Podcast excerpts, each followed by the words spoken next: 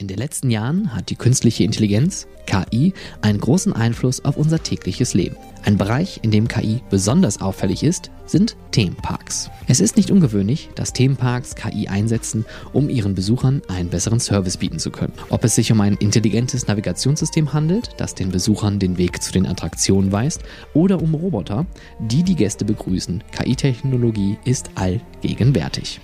Einige Parks haben sogar KI-Roboter eingesetzt, um Rettungsaktionen zu simulieren.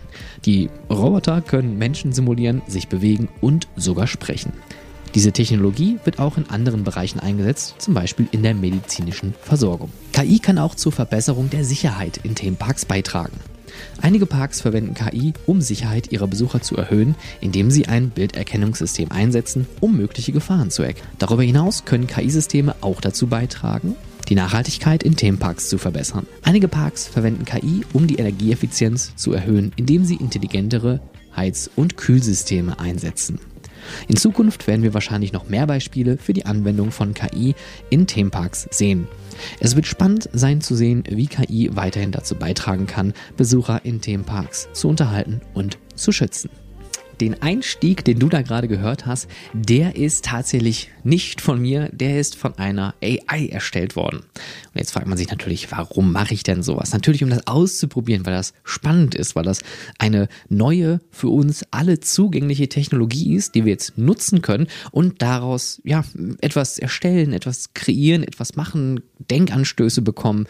Das ist zumindest mein persönlicher Ansatz, wenn ich AI benutze und ich muss eingestehen, es macht schon sehr viel Spaß, mit solchen Sachen rumzuspielen, äh, wie zum Beispiel äh, verschiedenste ähm, Textgeneratoren, wie ich glaube, das heißt ChatGPT oder GTP, nagelt mich daran nicht fest, aber das ist halt Open Source, äh, nicht Open Source, aber halt äh, für jeden zugänglich.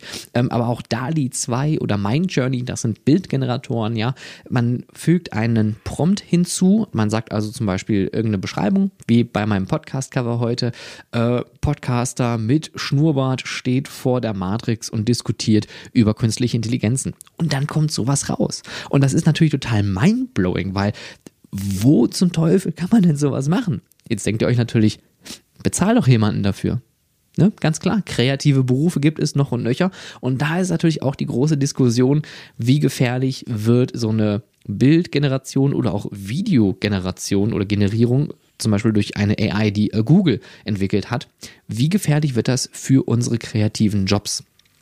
Und ihr kennt das vielleicht noch aus den 90er oder Nuller Jahren, das Thema Digitalisierung, Automatisierung, da wird es ein bisschen kribbelig, gerade auf dem Arbeitsmarkt. Oh mein Gott, die Automatisierung nimmt uns alle Jobs weg. Ist es so tatsächlich? Ich weiß es nicht. Ich habe da ein ganz, ganz hin und her gerissenes Gefühl zu diesem Thema. Aber da gibt es deutlich bessere Podcasts oder auch äh, Videos auf YouTube, die würde ich euch empfehlen. Guckt das einfach mal ein bisschen durch. Da gibt es noch und nöcher irgendwelche Essays oder philosophische Diskussionen, moralische Diskussionen. Ähm, darum soll es heute aber eigentlich gar nicht gehen, sondern heute soll es darum gehen, was macht eigentlich AI bei uns in Freizeitparks? Oder wie können wir neue Technologien nutzen? Denn KI ist nicht das Einzige, was spannend ist in der Entwicklung. Aber wir gehen jetzt erstmal kurz einen Schritt an eine Seite. Bevor wir das Thema KI uns genauer anschauen, vielleicht ein kurzer Wink. Was ist eigentlich eine künstliche Intelligenz? Und vor allen Dingen, was ist ein Algorithmus? Denn das ist etwas, das kennst du, das kenne ich, das hören wir im täglichen Leben. Oh, der Algorithmus hat mir dies und das ausgespuckt. Der Algorithmus denkt, ich mag ähm, keine Ahnung, also ich kriege zum Beispiel auf Instagram ganz, ganz viele Japan-Sachen in äh, meinen Real-Feed gespült, weil ich ja auch ganz viele Sachen da like. Das heißt also, der Algorithmus wertet im Endeffekt Daten aus, die ihm zugefüttert werden und spielt mir dann etwas aus, was zu diesen Daten passt. Ganz klassische Datenanalyse, ja. Also wirklich nichts in Anführungszeichen Besonderes, ähm, weil das ist schon vorprogrammiert. Also dieser Algorithmus selber, der kann feinjustiert werden, der kann ähm, durch seinen Code noch verändert werden. Aber eine KI, die macht das Ganze selbstständig. Eine KI lernt selbstständig aus Daten, aus Fehlern, aus Analysen, die selbstständig von der KI durchgeführt werden. Und KIs kennen wir schon alle lange aus Videospielen. Ja, wenn ihr euch mal äh, ein Rennspiel angeschaut habt oder oder auch gerne mal ähm, irgendwelche Ego-Shooter spielt mit äh, NPCs, also mit non-playable Characters, die dann von einer AI oder künstlichen Intelligenz gesteuert werden. Es gibt natürlich welche, die sind vorprogrammiert.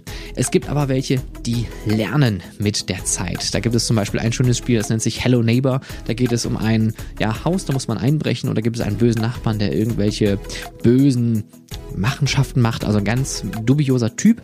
Und man scheitert oft in diesem Spiel.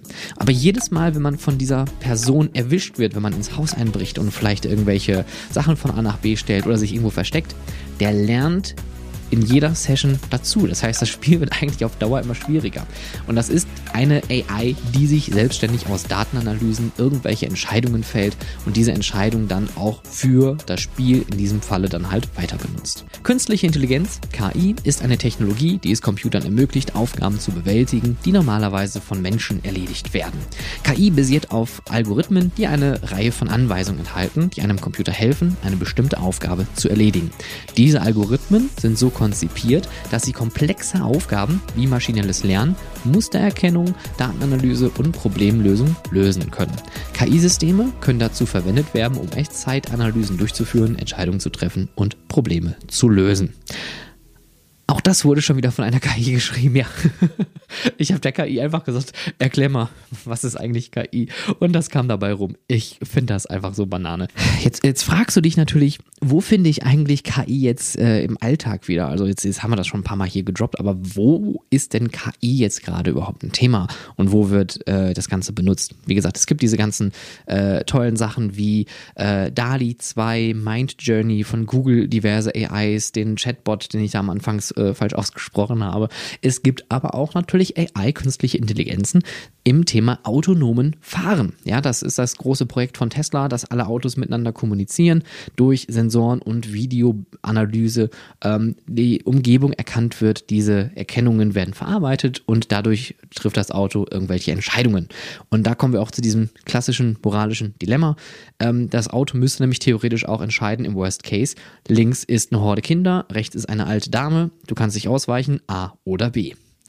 Ist ein hartes Ding, ist total absurd, aber das ist halt das, womit man sich in der Forschung beschäftigt. Denn immerhin muss hier eine Entscheidung gefällt werden. Oder zumindest möchte man, dass eine Entscheidung gefällt wird.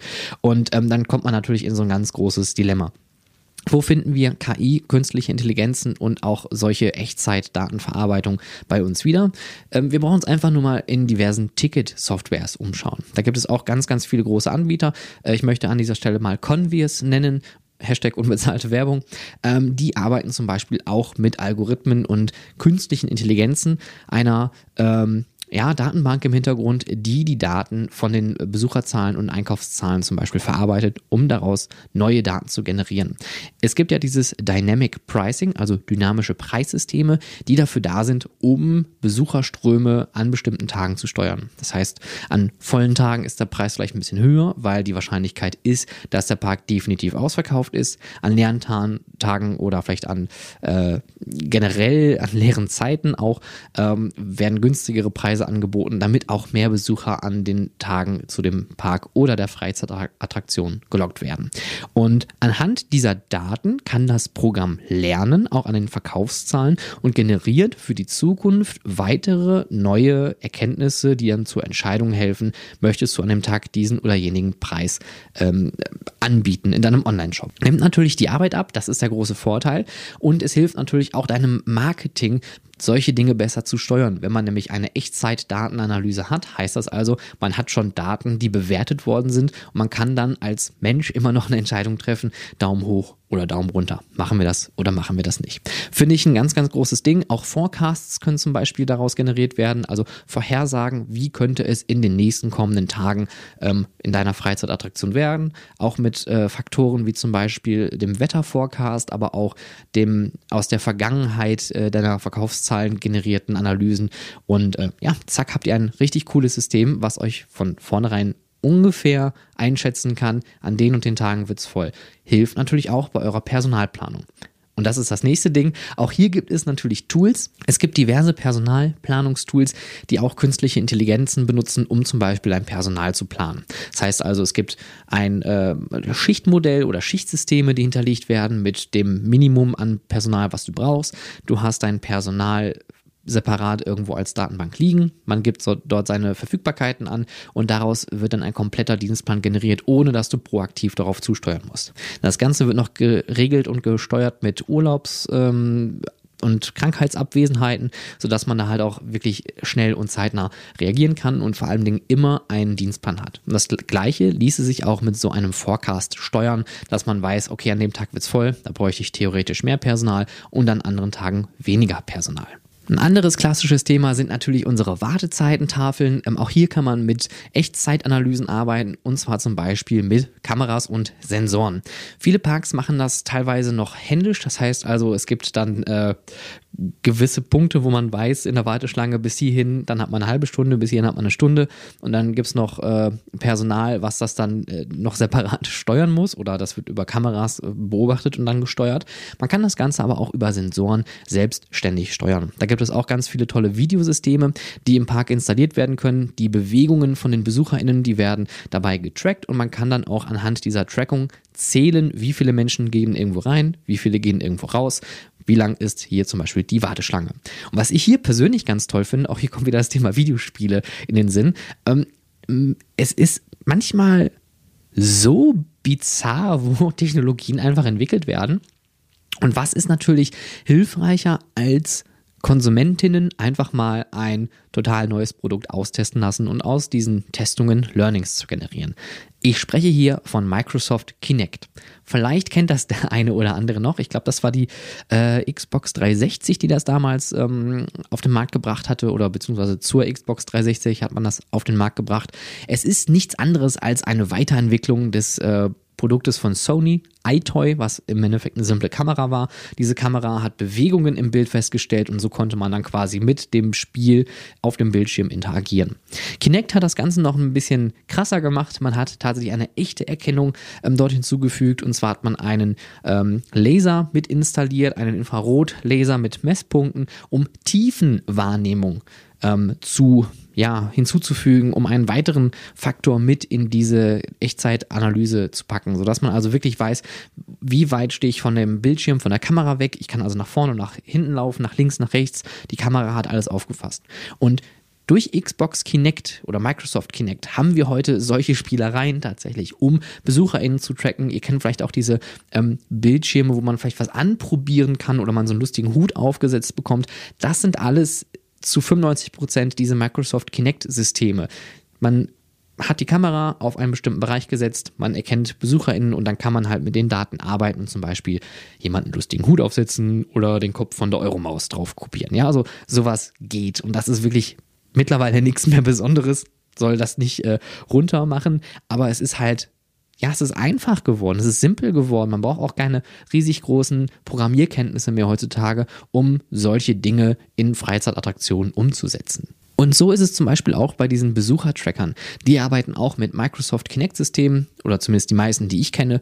Und äh, die Bewegungen von den äh, BesucherInnen, die werden dann getrackt und anhand der Trackung kann man dann halt, wie gesagt, auch äh, zählen, kann man auch äh, vielleicht schauen, in welchem Parkbereich ist es gerade richtig voll, in welchem ist es gerade richtig leer. Und diese Daten kann man dann zum Beispiel dazu benutzen, um auf eine App Meldungen zu generieren und sagen, hey Leute, da hinten ist gerade nur zwei Minuten Wartezeit, geht doch mal darüber und dann kann man so den Besucherstrom so ein bisschen beeinflussen. Das Ganze kann man aber auch auf die Wartezeitentafeln übertragen oder auch auf die digitalen Informationssysteme, die man irgendwo in seinem Park hat, um dann die Leute zu den ja, richtigen Richtungen zu streuen, um dann auch so ein Überlaufen von Themenbereichen oder Attraktionen zu verhindern. Ja, das ist natürlich auch äh, super hilfreich. Wo wir gerade bei dem äh, Thema Spielen sind, ich komme schon wieder auf Videospiele. Eine Sache, eine Technologie, die mich total auch fasziniert, ist die sogenannte Unreal Engine. Der eine oder andere kennt vielleicht noch das äh, Ballerspiel aus den Gott, von wann ist das? Ich glaube auch von den Nullerjahren, Anfang der Nullerjahre. Unreal, Unreal Tournament und ich glaube, es gab auch noch weitere äh, Fortsetzungen. Also sollte ich mich heute hier als äh, Game Nerd aus äh, outen, dann ist das hiermit nun offiziell passiert. Äh, Habe ich natürlich auch total gerne gespielt früher. Und äh, heute muss man wirklich sich überlegen, Unreal Engine ist wirklich das krasseste, was in der Videospielbranche passieren konnte. Denn darüber hinaus ist nämlich Unreal Engine nicht nur eine, eine Software, die dafür nötig ist, um Videospiele zum Laufen zu bringen, also der Engine, der Motor, um ein Videospielsystem zum Laufen zu bringen, mit Grafiken, künstlichen Intelligenzen, mit äh, Programmierungen, mit äh, Spielekonzepten, sondern heutzutage wird Unreal Engine auch für Filme benutzt. Und eben wenn ihr Mandalorian gesehen habt, Mandalorian wurde zu 95% einfach in digitalen Räumen gedreht. Und hier wurde nicht mit einer Greenscreen oder einer Bluescreen, also so einer farbigen Rückwand gearbeitet und man hat dann einfach nur diese eine Farbe entfernt, sondern man hat hier mit LED-Leinwänden gearbeitet und hatte die Kamera im virtuellen Raum tracken können. Hatte den Vorteil, dass wenn man die SchauspielerInnen dann auf der Leinwand oder beziehungsweise vor diesem äh, großen Leinwänden gefilmt hat, konnte man die Kamera mit dem Hintergrundbild und der Perspektive bewegen, sodass man halt immer den Eindruck hat, man bewegt sich tatsächlich gerade in einem physisch echten Raum und hat dann auch Parallax-Effekte, Tiefenwahrnehmung, SchauspielerInnen konnten von A nach B laufen und alles wirkt so riesig und großartig und wenn ihr euch Mandalorian mal anschauen solltet, habt das mal im Hinterkopf, ja. Das meiste wurde nur in Anführungszeichen einfach vor so einer LED-Leinwand gefilmt. Und man konnte den kompletten Hintergrund auch in Echtzeit manipulieren. Das heißt also auch hier keine Post-Production, das heißt also spätestens erst, wenn ich mein Filmmaterial im Schneideraum habe, dann kommen die visuellen Effekte drüber, sondern ich kann von vornherein sagen, okay, ähm, wir haben jetzt hier eine Szene in der Wüste, aber da hinten möchte ich noch ein paar Kakteen haben, dann könnte man da ähm, jetzt seinen äh, Videospieldesigner oder virtuellen Production Manager an der Seite haben, der geht dann mit dem Tablet daher, packt da noch ein paar Kakteen Kakteen rein, verändert das Wetter, verändert die Lichtstimmung und schon hat man seine neue Umgebung generiert. Und ich finde persönlich, das wäre eigentlich noch etwas, wo unsere Freizeitindustrie auch noch aufgreifen könnte. Es wird viel mit der Unreal Engine gearbeitet. Es gibt viele Installationen, viele kleinere Spiele und Gimmicks wie diese erwähnten Microsoft Kinect ähm, Bildschirme da gibt es auch Weiterentwicklungen, zum Beispiel auch von der Firma Attraktion mit dem Ausrufezeichen, äh, die mit Unreal Engine ihre virtuellen Attraktionen gestalten. Aber auch hier kann man auch, glaube ich, einen Schritt weitergehen. Und deswegen finde ich das ganz spannend, weil Unreal Engine ist nicht teuer, ist einfach zu lernen, ist für jedermann und jeder Frau zugänglich. Und das sogenannte Squinching, das haben wir hier, glaube ich, auch schon mal irgendwo in einer Folge besprochen. Das heißt also das Verschieben eines Bildes, um die Perspektive zu ändern. Das kennen wir aus Spider-Man mit den Leinwänden, auch aus Transformers oder auch äh, Snorri's Adventure oder Snorri's, äh, Snorri Touren, so heißt es. Ähm, da wird das ja auch benutzt. Ähm, das kann man vielleicht sogar heutzutage in Echtzeit machen, um dann ein Vehikel tatsächlich in Echtzeit zu tracken und den Content auf einer Leinwand oder auf einem Bildschirm wirklich in Echtzeit zu manipulieren, damit man vielleicht keinen Verzug hat oder vielleicht sogar noch einen zusätzlichen Effekt dadurch generieren kann. Und ich finde, da ist, glaube ich, äh, das letzte Wort noch nicht gesprochen. Da werden wir noch ganz, ganz viele tolle Entwicklungen sehen. Eine Sache, die sich auch sehr gut entwickelt hat und ähm, da haben wir ja auch hier schon ein paar Mal drüber gesprochen, ist das Zahlen mit äh, kontaktlosen Karten, mit diesen NFC-Karten oder RFID-Chips und ähm, das kennen wir durch Google Pay, durch Apple Pay, das kennen wir aber auch in den Karten selber haben wir das teilweise drin. Hier kann man natürlich auch noch ein Schritt weitergehen. Das macht ja Disney ganz gut mit äh, seinem Disneys Magic Band, mit einem Band, wo man seine Daten drauf speichern kann, sein Ticket drauf speichern kann, äh, ich glaube sogar teilweise bezahlen mit kann. Also da bietet man natürlich den BesucherInnen nochmal die Möglichkeit, ein ganz anderes Erlebnis zu haben. Denn wenn ich nichts mehr an meiner Tasche ranlangen muss, wenn ich damit vielleicht durch Attraktionen gehen kann, vielleicht meine Tickets auch schon gespeichert habe oder äh, meine Essenspräferenzen, wenn ich irgendwo in ein Restaurant gehe, dann kann man diese Informationen direkt ans Personal übermitteln und damit arbeiten. Und vielleicht ähm, kurzer Rückblick, ich muss leider mal überlegen, wann das war. Ich bin mir aber nicht mehr sicher, wann und ob das war. Ich meine aber, es war so. Disney hat sogar mal ein Patent gemacht wo man anhand der Schuhe und Füße und unteren Beine die BesucherInnen im Park tracken kann. Das ist leider schon ein paar Jahre her und ich habe es auch leider im Internet nicht mehr gefunden. Ähm, aber dieses System sollte die Möglichkeit haben, zu erfassen, wo haben sich Person A und B in den letzten zwei, drei Stunden äh, befunden. Und diese Informationen sollten an Kassen, an POS, an Point of Sales ähm, dann äh, an die Kasse übertragen werden. Das heißt also, an der Theke laut Zeichnung hätte es dann Kameras und Sensoren gegeben, die hätten dann die Beine und äh, Füße und Schuhe gescannt und hätten dann gesehen, aha, hier ist eine Information für dich, lieber Mitarbeiter. Ähm, die waren gerade auf Space Mountain, sodass man proaktiv dann auf die BesucherInnen zugehen kann und sagen kann, hey, du warst gerade auf Space Mountain, cool. Wir haben da hinten noch eine Ecke, da gibt's äh, Space Mountain Merchandising, heute 20% auf alles außer äh, keine Ahnung, Aliennahrung. Und äh, dann hätte man darauf reagieren können und diese Daten dann an Menschen überspielen können. Ist, glaube ich, nie umgesetzt worden, soweit ich weiß. Ähm, das Patent gibt es da draußen noch. Ähm, gerne mal eine äh, DM auf Instagram oder auf äh, Twitter, wenn ihr das mal gefunden haben solltet. Ich habe es leider nicht mehr gefunden, aber auch ein spannendes Konzept. Aber auch hier gibt es wieder Möglichkeiten anhand so eines Bandes auch Punkte zu sammeln zum Beispiel. Es gibt ja viele Tech-Arenen, also Arenen, wo man anhand eines RFID-Armbandes Punkte sammeln kann, indem man dann an so leuchtende Punkte geht und ähm, damit kann man seine Punkte auf diesem Band auch speichern. Man könnte sogar noch einen äh, Schritt weiter gehen und sagen, okay, ich habe eine Trampolinhalle und da kann man auch Rätsel, Aufgaben lösen, Punkte sammeln. Man kann das an einem Highscore ablesen, irgendwo digital und online. Ähm, man kann ähm, seine Daten darauf speichern und sagen, Boop, hallo, der Stefan ist heute wieder da und sagen, ja, ja, cool, ha, Stefan, da bist du ja wieder, deine Daten haben wir schon, jetzt brauchst du nur noch Zahlen. Ähm, da gibt es so viele Möglichkeiten tatsächlich auch in der Guest Experience wirklich aktiver zu werden. Und da sind wir auch schon beim nächsten Punkt, das Thema Guest Experience. Natürlich haben wir jetzt aktuell dieses Problem mit dem Fachkräftemangel, beziehungsweise mit dem Kräftemangel. Die einen Parks kriegen es besser gelöst als die anderen ganz normal. Es liegt ja auch immer an den Regionen, es liegt aber auch immer an äh, dem eigenen Brand, dem eigenen Auftreten. Also da ist auch aktuell äh, viel Bewegung in dem Thema drin. Es gibt aber zwei Parks, die haben eine clevere Sache aktuell gemacht.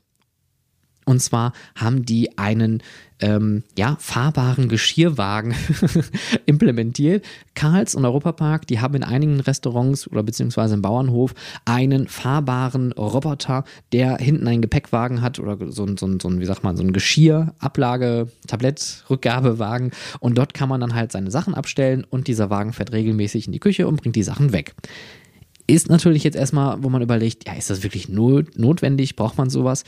Ich finde schon, denn erstmal ist es ein großes Aha-Erlebnis, denn wenn so ein Ding angefahren kommt und spricht auch noch mit dir, oder ich habe das in irgendeinem Restaurant mal gesehen, das hatte so Katzenohren und das hatte auch so Katzenaugen und das hat dann auch mit dir gesprochen. Das konnte man dann auch streicheln, dann hat's geschnurrt. Ja, also total absurd irgendwie, aber irgendwie witzig. Ja, man, ihr seht ja, ich spreche darüber. Ähm, und äh, diese Sachen helfen natürlich, unterstützen das Personal äh, in gewissen Bereichen, wo man vielleicht einfach Zeit sparen kann. Gerade beim Thema Abräumen oder auch beim Hinbringen. Ja, wenn man sagt, äh, keine Ahnung, ein All-You-Can-Eat-Buffet mit mongolischem Grill und man äh, lässt sich da ein paar Dinge braten und die Sachen kommen dann an den Tisch gefahren, hat man da auch wieder ein bisschen Zeit gespart und äh, Arbeit gespart, die man woanders investieren kann. Im Essen nachfüllen, im Getränke bringen, im Leute abkassieren, ja, mit den Leuten überhaupt sprechen, die Guest Experience einfach aufrecht zu erhalten. Da kann man also ganz viel machen und ich finde, das ist auch noch eine witzige Sache, äh, wenn man das natürlich passend zum Brand irgendwie mit implementiert. Es ist offensichtlich, dass KI einen wertvollen Beitrag zur Verbesserung des Erlebnisses in Freizeitparks leisten kann.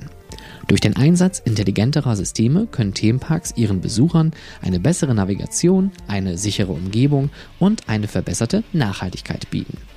Darüber hinaus können KI-Systeme auch dazu beitragen, die Erlebnisse der Besucher zu verbessern, indem sie Echtzeitanalysen durchführen, Entscheidungen treffen und Probleme lösen.